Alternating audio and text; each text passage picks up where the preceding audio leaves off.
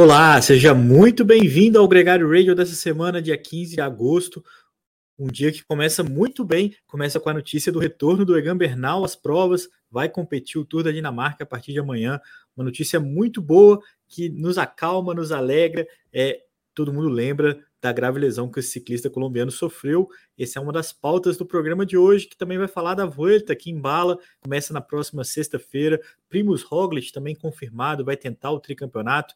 Esse é um programa oferecido pela Session do Brasil, uma empresa muito bacana que tem nos apoiado a partir de agora. E junto comigo hoje, não é ele, não é o Nicolas Sessler, mas é um outro grande parceiro, Álvaro Pacheco. Vamos colocar o Álvaro aqui nessa conversa. Álvaro, muito bem-vindo. É, é sempre um prazer ter você aqui com a gente e um programa para falar de notícias boas, Álvaro. O Bernal de volta é sempre muito legal. Então, é, primeiro, Leandro, obrigado. Semana passada você estava na sua pausa num training camp secreto e Nicolas e eu apanhamos aqui na parte técnica, mas no final sobrevivemos. É, ah. E antes da gente entrar, lembrando que essa semana tem Shimano Fest, é, quinta e sexta para quem é do, do, do trade do, do, mundo da bicicleta e sábado e domingo para o público geral. E a Session, que está conosco aqui e que surpreendentemente faz ferramentas e componentes feitos no Brasil, com tecnologia brasileira e brigando de igual para igual com o mundo, vai estar tá lá. Inclusive, a, os cubos Session Light uh, Monkeys, uh, para quem quiser conhecer, de alumínio. Assim, às vezes a gente fica com essa história de que coisa boa é só importada vale olhar a session e visitar. Então, é, nós vamos estar lá circulando pela feira, quem sabe a gente se encontra, ouvinte. Mais uma mensagem para fazer uma visita à session que nos apoia e que faz produtos que a gente se orgulha. Vale muito a pena visitar o stand deles e conhecer um pouco mais, porque a gente que está envolvido com o ciclismo todo dia é, se surpreende quando conversa com eles, o conteúdo, a programação do, do, da evolução do trabalho deles, tem muita coisa legal tem as rodas, tem as, as, as algumas ferramentas, né? Tem também o óleo. É muito bacana acompanhar um pouco e o grande prazer ter eles como parceiro.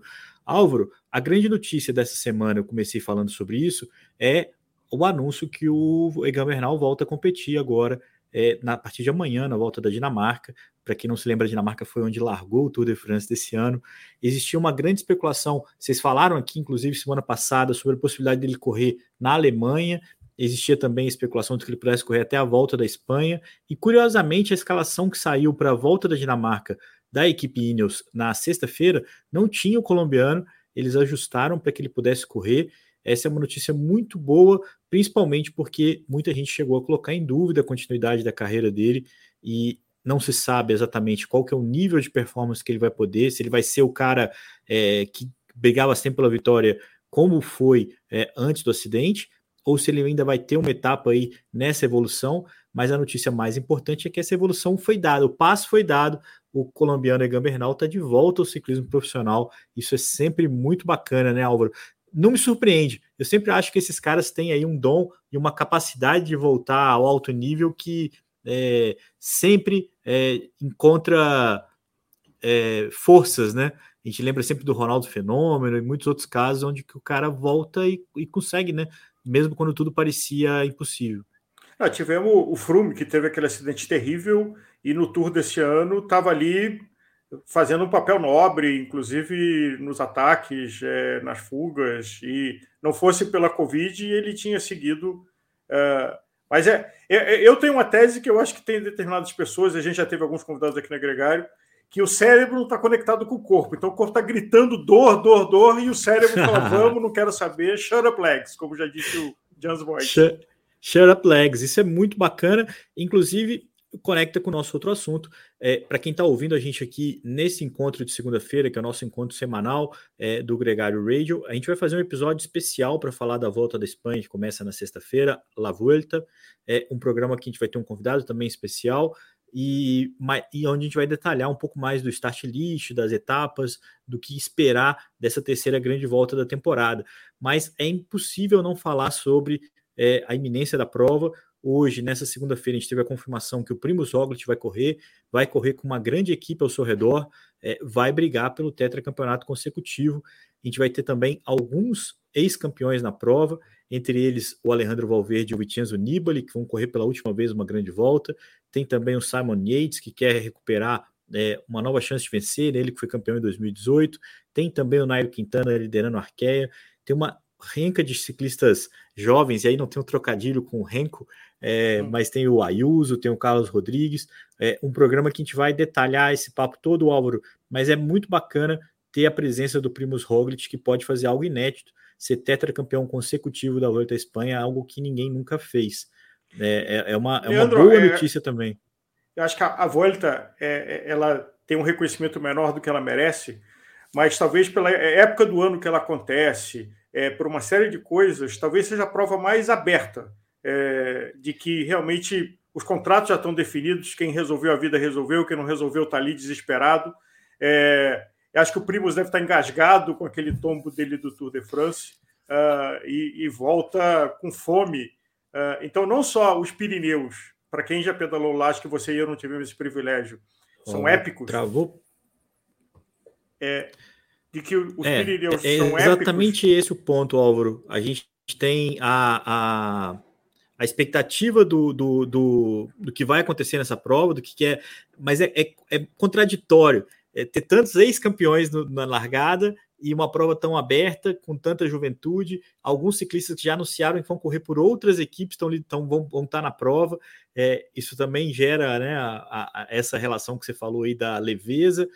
É, quando era em abril, não era muito diferente, né? Então, não sei se é porque é no final do ano que é o problema, mas vive uma grande ascensão, né? A Volta tem encontrado sua identidade, seu lugar. Serão oito etapas com final em subida.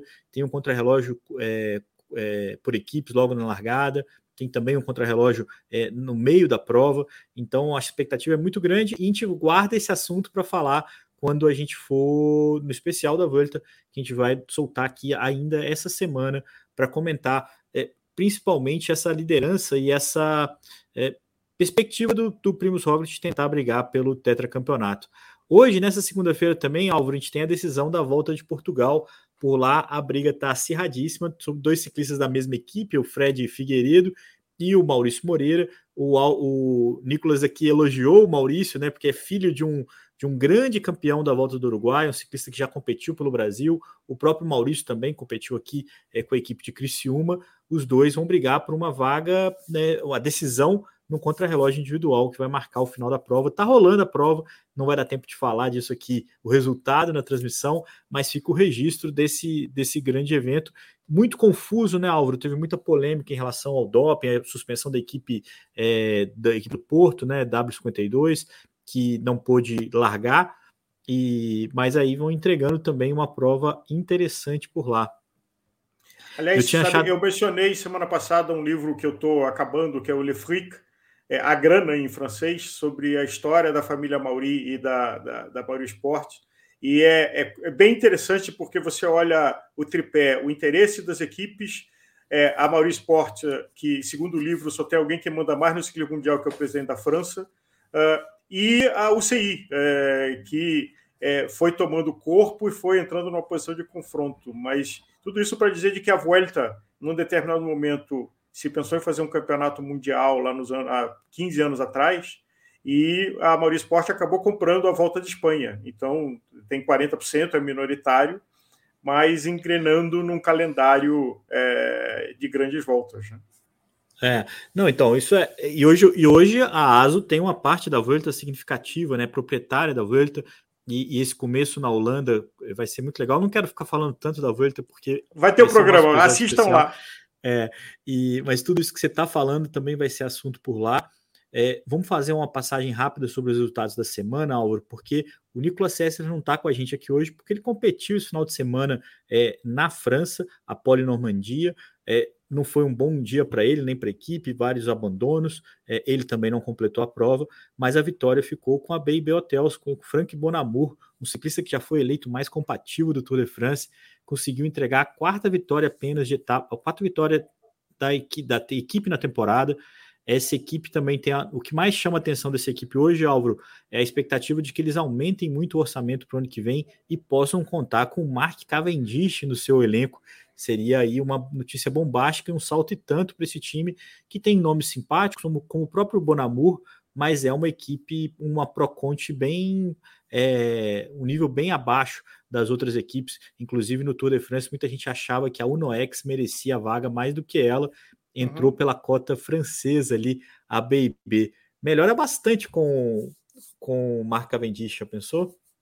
É, ele é sempre emoção garantida, né? É, polêmico, como qualquer sprinter tem que ser, não, não é de fazer amigos, porque se não der braçada e guidonzada, dificilmente ele vai ganhar alguma meta.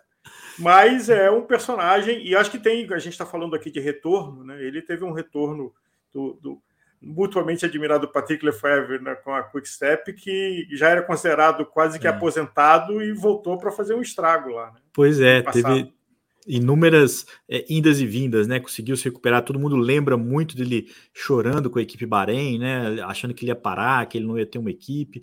É, não só ele encontrou amparo na Quick Step, como entregou muito resultado.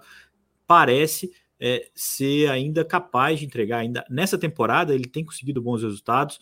É, não foi para o Tour porque a Quick Step tinha um compromisso com o Fábio Jacobsen, apostou nele, inclusive o Fábio Jacobsen esse final de semana também se tornou campeão europeu de ciclismo. Essa é uma outra notícia que a gente tem para falar essa semana, porque os campeonatos europeus é, rolaram. Nesse fim de semana teve a prova masculina. Na quarta-feira tem as duas provas de contrarrelógio, tanto masculina quanto feminina. A sensação é que eles anteciparam né, a prova masculina por causa da Vuelta. No fim de semana que vem tem a prova feminina de estrada. É, a Ellen Van Dyke vai defender o título, né? Ela que é atual campeã dessa modalidade. O Fábio Jacobsen ganhou, bateu o Arnaud Demar. E tem uma notícia legal dessa história, Álvaro, porque o sétimo colocado foi o Elia Viviani, o italiano, é, uhum. foi um dos líderes, né? A prova foi para o sprint. E cinco horas depois, o Viviani correu também o Mundial, o Europeu de pista, que também foi em Munique, e ele era o atual campeão mundial né, da prova de eliminação, largou na prova e conquistou o título europeu. Foi uma situação bem inusitada, que é o ciclista é, competir as duas modalidades no mesmo dia, mas o que eu queria chamar a atenção é esse feito do Elia Viviani é uma coisa que a gente pode ver muito ano que vem no Campeonato Mundial, já que a UCI anunciou que vai ser é, vai centralizar né, em agosto, no, entre os dias 3 e 13 de agosto, vai centralizar os eventos em Glasgow, na Escócia. Então a gente pode ver sim é, outras cenas como essa de um ciclista competindo na estrada, competindo na pista, competindo até mesmo no mountain bike e se bobear no mesmo dia. Eles não para colocar tantos eventos assim em apenas 10 dias de janela, é bem provável que coincida alguns desses eventos. O Elia Viviani não só já testou essa experiência, como testou com sucesso. É, ele tem muitas vitórias no ciclismo de estrada e também tem muitos títulos no, no ciclismo de pista, é campeão olímpico, medalhista olímpico, campeão mundial em, em várias é, modalidades ali é, o, no ciclismo de pista, corroborando né, o grande momento que o ciclismo italiano tem nessa modalidade, Álvaro. E lembrando, e o, o, programa que a gente fez do Tour do Brasil, é, de que já foi prática de ter duas etapas no mesmo dia, né, em várias provas. Então, o fato de ter duas. É claro que é, um, é 210 quilômetros, se não me engano, de, que ele fez do campeonato, brigando, porque valia uma camisa que pessoalmente eu acho uma das mais bonitas de, de campeão, do, do campeão europeu. E depois Sim. Dar uma desaquecidazinha ir para a pista e fazer é, é, ganhar. Assim, é superlativo, mas é algo que já se fez no passado de ter duas etapas no mesmo dia. Sim, mas aí é, é porque é muito diferente, né? O, a, a, a, bicicleta e tudo, né? E o, o Viviane falou depois que o pessoal do staff não estava muito confiante que ele ia conseguir fazer essas duas coisas, não. É, mas deu certo. Quando dá certo, fica tudo mais fácil, né? De explicar e de, e de, de contar essa história. É, essa do Campeonato Europeu é realmente uma camisa muito bonita, azul, com as estrelinhas né, da bandeira da União uhum. Europeia. É, vai ser bem bacana e muita gente fica brincando assim, né? Porque quando você tem uma camisa você tem uma hierarquia, né? A camisa da equipe, a camisa de campeão nacional, a camisa de campeão europeu, a camisa de campeão mundial. Quando você é campeão mundial, você abafa a camisa de campeão europeu. Quando você é campeão europeu, você abafa a camisa de campeão nacional. O Tim Merlier, por exemplo, que foi pódio, né? O terceiro colocado, o belga, é, poderia, ao usar a camisa de campeão europeu, deixar de usar a camisa de campeão belga. Foi o que o, o Nicola o Giacomo Nisolo fez, né? Campeão italiano e campeão europeu, a camisa ficou ali sobreposta um pouco mais escondida. Agora a gente vai, inclusive, voltar a ver é, a camisa de campeão italiano no pelotão. Álvaro, a gente precisa falar um pouquinho das outras provas que tiveram essa semana. Primeiro, uhum. no ciclismo feminino, na Escandinávia, uma prova que passou pela Suécia, passou pela Dinamarca e passou pela Noruega. A Mariane Voss ganhou quatro vitórias de etapa apenas. É incansável essa menina, é impressionante, impressionante como é que ela está varrendo as vitórias nessa temporada, inclusive. Mas a classificação geral ficou com uma ciclista local, da, da uma escandinava, uh, a Cecília Ludwig Trupp ganhou a etapa rainha e levou também a classificação geral. Essa é uma prova que dá uma embalada para ela, que viveu um bom momento no Tour de France, não foi tão bem no Giro Done, foi muito melhor no Tour de Femme e também vai pegando embalo para última grande volta né, feminina da temporada, que vai ser o Challenge da Volta, é, que vai ter, a gente vai se repetir isso várias vezes, porque é sempre muito legal. Vai ter a participação da Tota Magalhães para uma equipe espanhola, vai correr junto com a campeã olímpica, com a Ana Kinsenhofen. É, é bem legal essa expectativa para o que vai rolar aí no ciclismo feminino. E Ainda a própria Van lá, Vluten, né? Que pode ser que faça algo ganha, inédito. É, a, a Van Vluten já tem um Froome, né? Que é ganhar, ser a vigente campeã das três grandes voltas, só que com a volta do ano anterior. Se ela ganhar a Volta esse ano, ela vai ser campeã das três grandes voltas na mesma temporada, que isso sim é algo que ninguém é, nunca foi capaz de fazer, até porque é, nem sempre teve as três grandes voltas no ciclismo feminino também. Agora, uma outra coisa ali naquela região foi a volta da Noruega. Por lá ganhou o norueguês da DSM, o Leknesson, é, um jovem ciclista que ganhou uma etapa da volta da Suíça, é, uma jovem promessa, e, e tirou água, tirou ali a, o doce da boca da Cofidis, que chegou a liderar com o Axel Zingel, chegou a liderar com o Victor Lafay, que ganharam etapas nessa volta, mas a geral ficou com, com o Leknesson, que ganhou a etapa rainha e ganhou também a geral. Isso foi bom para ele, é, não tão bom para a Cofidis, que está lutando contra o rebaixamento, né? Mas a Cofidis deu um, deu um ganho essa semana. Esse é um assunto que a gente sempre tem falado, não vai ser diferente nos próximos encontros, Álvaro, porque uhum. a Movistar está ali na, na, rabeira. Na rabeira ganhou uma etapa né, dessa volta essa semana, desculpa, ganhou na volta da, do Tour de Lam, mas não conseguiu é, tirar muito o pescoço para fora da água, não, porque tanto a Loto quanto a Israel também ganharam. A diferença está bem pequena entre as três equipes. A Cofidis conseguiu respirar um pouco mais, porque ganhou o Tour de Lene também com Guilherme Martin, mas tá ali, Movistar, bem pertinho ali de, de pode ser superada pela Loto Soldal e pela Israel. São relativamente poucos pontos separam, e aí a gente vai ter uma briga muito boa é, lembrando que isso vale vaga em todas as provas World Tour, ser uma equipe é, World Tour, né? Você tem, você tem vaga garantida nas principais provas. Nesse primeiro ano, é, a equipe que ficar em 19 também vai ter, então, mas para o ciclo de três anos é muito importante você conseguir renovar a licença, é, se valer né, o seu status de equipe World. Essa é a grande questão aí. É, nesse momento, as equipes estão todas correndo muito atrás. E eu acho, é, Leandro, me ocorre um paralelo com a equipe McLaren de Fórmula 1, que teve a sua glória lá com, com a Ayrton, uh, e olhando a Movistar, que a McLaren também entrou em anos complicados, é, foi lá para o meio do pelotão, é, até na, na, série da Netflix, o Drive to Survive. Uh, a sede faraônica dele teve que ser vendida no começo desse ano, uh, mas eles estão brigando ali na cabeça do pelotão. Então, acho que a Movistar, da mesma forma, ela tem experiência, ela tem história, ela tem até um patrocinador que banca e está firme ali com ela, mas não é só isso que basta para é. você ganhar a corrida. Não é só isso. Eu acho que o paralelo, Álvaro, é muito mais parecido com os grandes equipes do futebol brasileiro, por exemplo, que foram para a segunda divisão, é, que em algum momento, apesar de ter o status, apesar de ter toda a grandeza, né, o peso da camisa, é, perderam um pouco o bonde ali da atualização, né?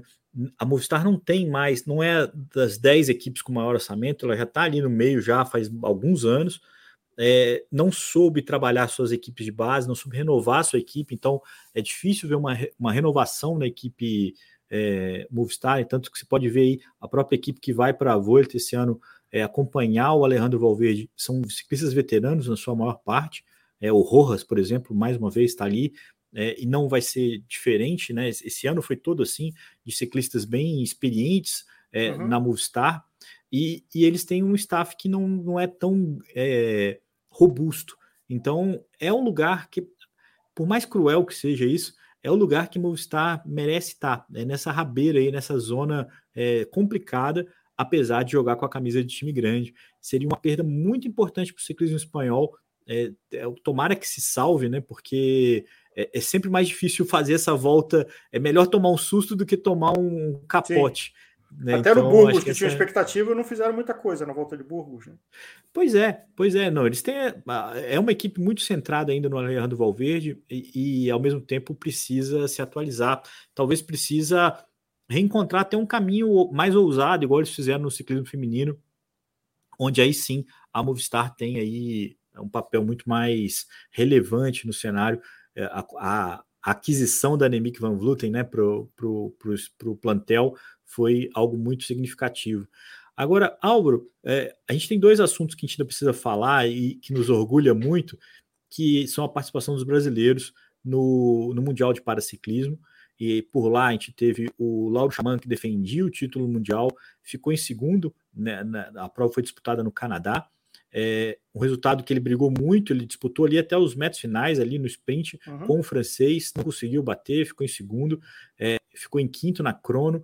O Lauro é sempre um orgulho para a gente, porque é um exemplo, um cara super que já teve aqui com a gente na Gregário, inclusive, é, foi campeão brasileiro olímpico, tem inúmeros títulos no Paralímpico e está aí há muitos anos é, levando a bandeira do Brasil. Tem também o, o, Carlos Soares, que é um ciclista que corre na MC1, que é uma outra categoria, não é a mesma do, do Lauro, também conseguiu é, medalha de bronze e a Jade Malavase, que conseguiu duas medalhas é, no contrarrelógio, na prova de resistência. Ela corre na categoria WH3, né? Ela corre com cadeira de roda. É, um bom papel aí, mais uma vez, o ciclismo paralímpico brasileiro, sempre bastante frequente no, nos bons resultados, não foi diferente nesse Mundial. Fica aqui um registro e um certo orgulho de ver os, os ciclistas aí representando o Brasil nessa competição que foi disputada no Canadá. Agora... Eu acho que é uma menção, porque o, o, o, o esporte paralímpico brasileiro nos dá muito orgulho, é, e se eu não me engano, nós temos muito mais Olimpíadas de Paralimpíadas do que de Olimpíadas de Verão é, como país. É, e às vezes esses atletas não têm o espaço devido, é, o desafio, como todos os atletas, de buscar apoiadores, patrocinadores. Então, acho que é sempre importante lembrar, valorizar, e esses atletas têm um desafio muito maior do que aqueles que não têm alguma limitação. Então, triplamente Parabéns é. a eles e a elas. Né? São sempre histórias muito legais, de fato, e, e, que andam muito, né? O Lauro anda muito, é impressionante o, o a capacidade. Interlagos, eu vi uma vez ele dá na cabeça do pelotão inteiro, num bate é, não, que... não é, é, muito, muito, é muito impressionante. Agora, imagina os caras que ganharam dele.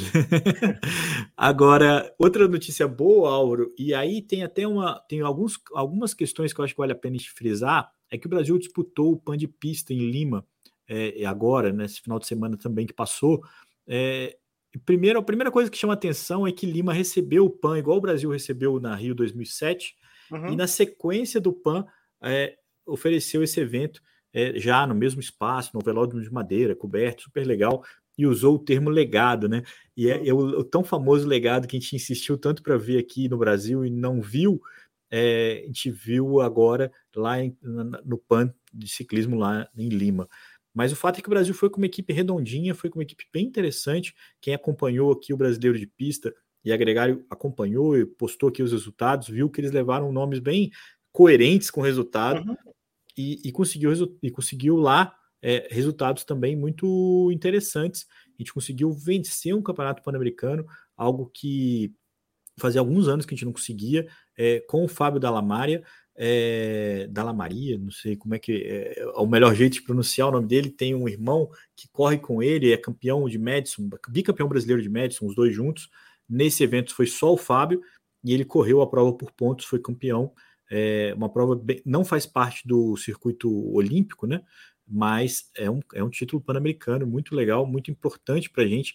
O Hernandes Quadri tinha sido campeão, mas lá no começo dos anos 2000 né, já tinha mais de 20 anos que o Brasil não ganhava essa prova do Campeonato Pan-Americano, e eu acho que também fazia alguns anos que a gente não tinha um título pan-americano. É, eu lembro do Gideone Monteiro ganhando, mas é, é, não sei a data de cabeça, se eu não me engano, a gente já tem, tem, quase 10 anos também que a gente não conseguia um resultado como esse. Um outro resultado que vale muito destaque, são dois resultados além desse que eu acho que vale destacar. O primeiro, o, o João Vitor, nosso velocista da equipe de Santos, é, que conseguiu um ótimo desempenho, foi superado pelo ciclista de Trindade e Tobago, o Nicolas Paul, que é um dos poucos ciclistas capazes de vencer o campeão olímpico, o Leversen, o holandês. Então, é, é um ciclista de altíssimo nível e que teve que fazer bastante esforço para ganhar do brasileiro. Então, é um ciclista que também merece a nossa aposta. E a dupla da Madison, né, Alice Melo e a Wélida Rodrigues, que ganhou a medalha de bronze.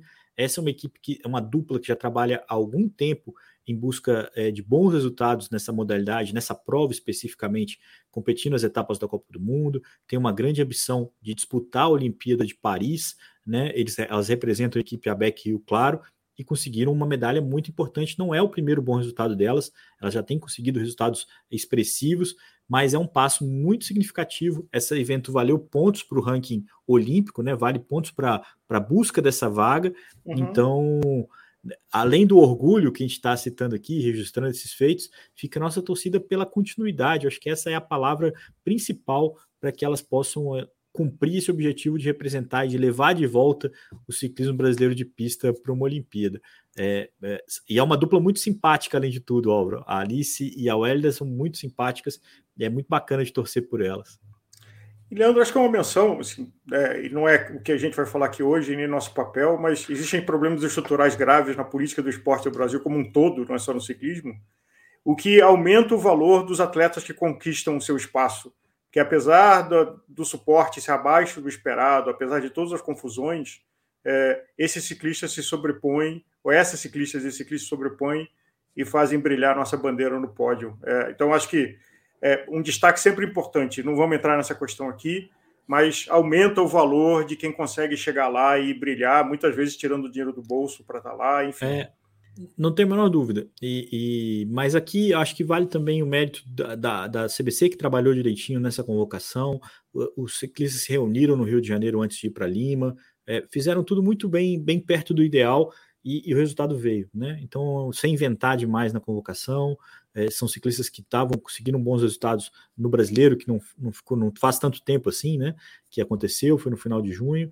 É, então é, eu gostei bastante de ver esse desempenho e ficou bastante empolgado com o que pode vir aí nesse ciclo olímpico. Torcer muito para que eles consigam se organizar, como você mesmo falou. É, a parte política é mais complicada, financiar tudo isso, fazer é, é, isso ser uma forma é, contínua, mas fica a nossa torcida, fica a nossa expectativa e fica também, Álvaro, a, a nossa expectativa para o nosso próprio, próximo encontro, segunda-feira que vem, tem episódio novo aqui no Gregário Radio e antes disso tem uma série de outros episódios. Tem, tem amanhã tem Gregário Tech, né? O Nicolas deixou aí pronto um programa bem legal sobre é, contaminação de suplementos, sobre doping. É, com, é, contaminação cruzada, um papo bem bacana é, com uma especialista no tema. E na sexta-feira também já tem episódio novo aqui no Gregário Cycling. Enquanto isso, está no ar um programa muito legal chamado Joelho e Pé, onde a gente fala sobre os problemas de joelho e também sobre as palmilhas customizadas, né? Muito relevantes aí para quem quer ter não só conforto, como também desempenho. Tudo isso que eu estou falando está no nosso player de podcast, está também no nosso canal no YouTube e no nosso site.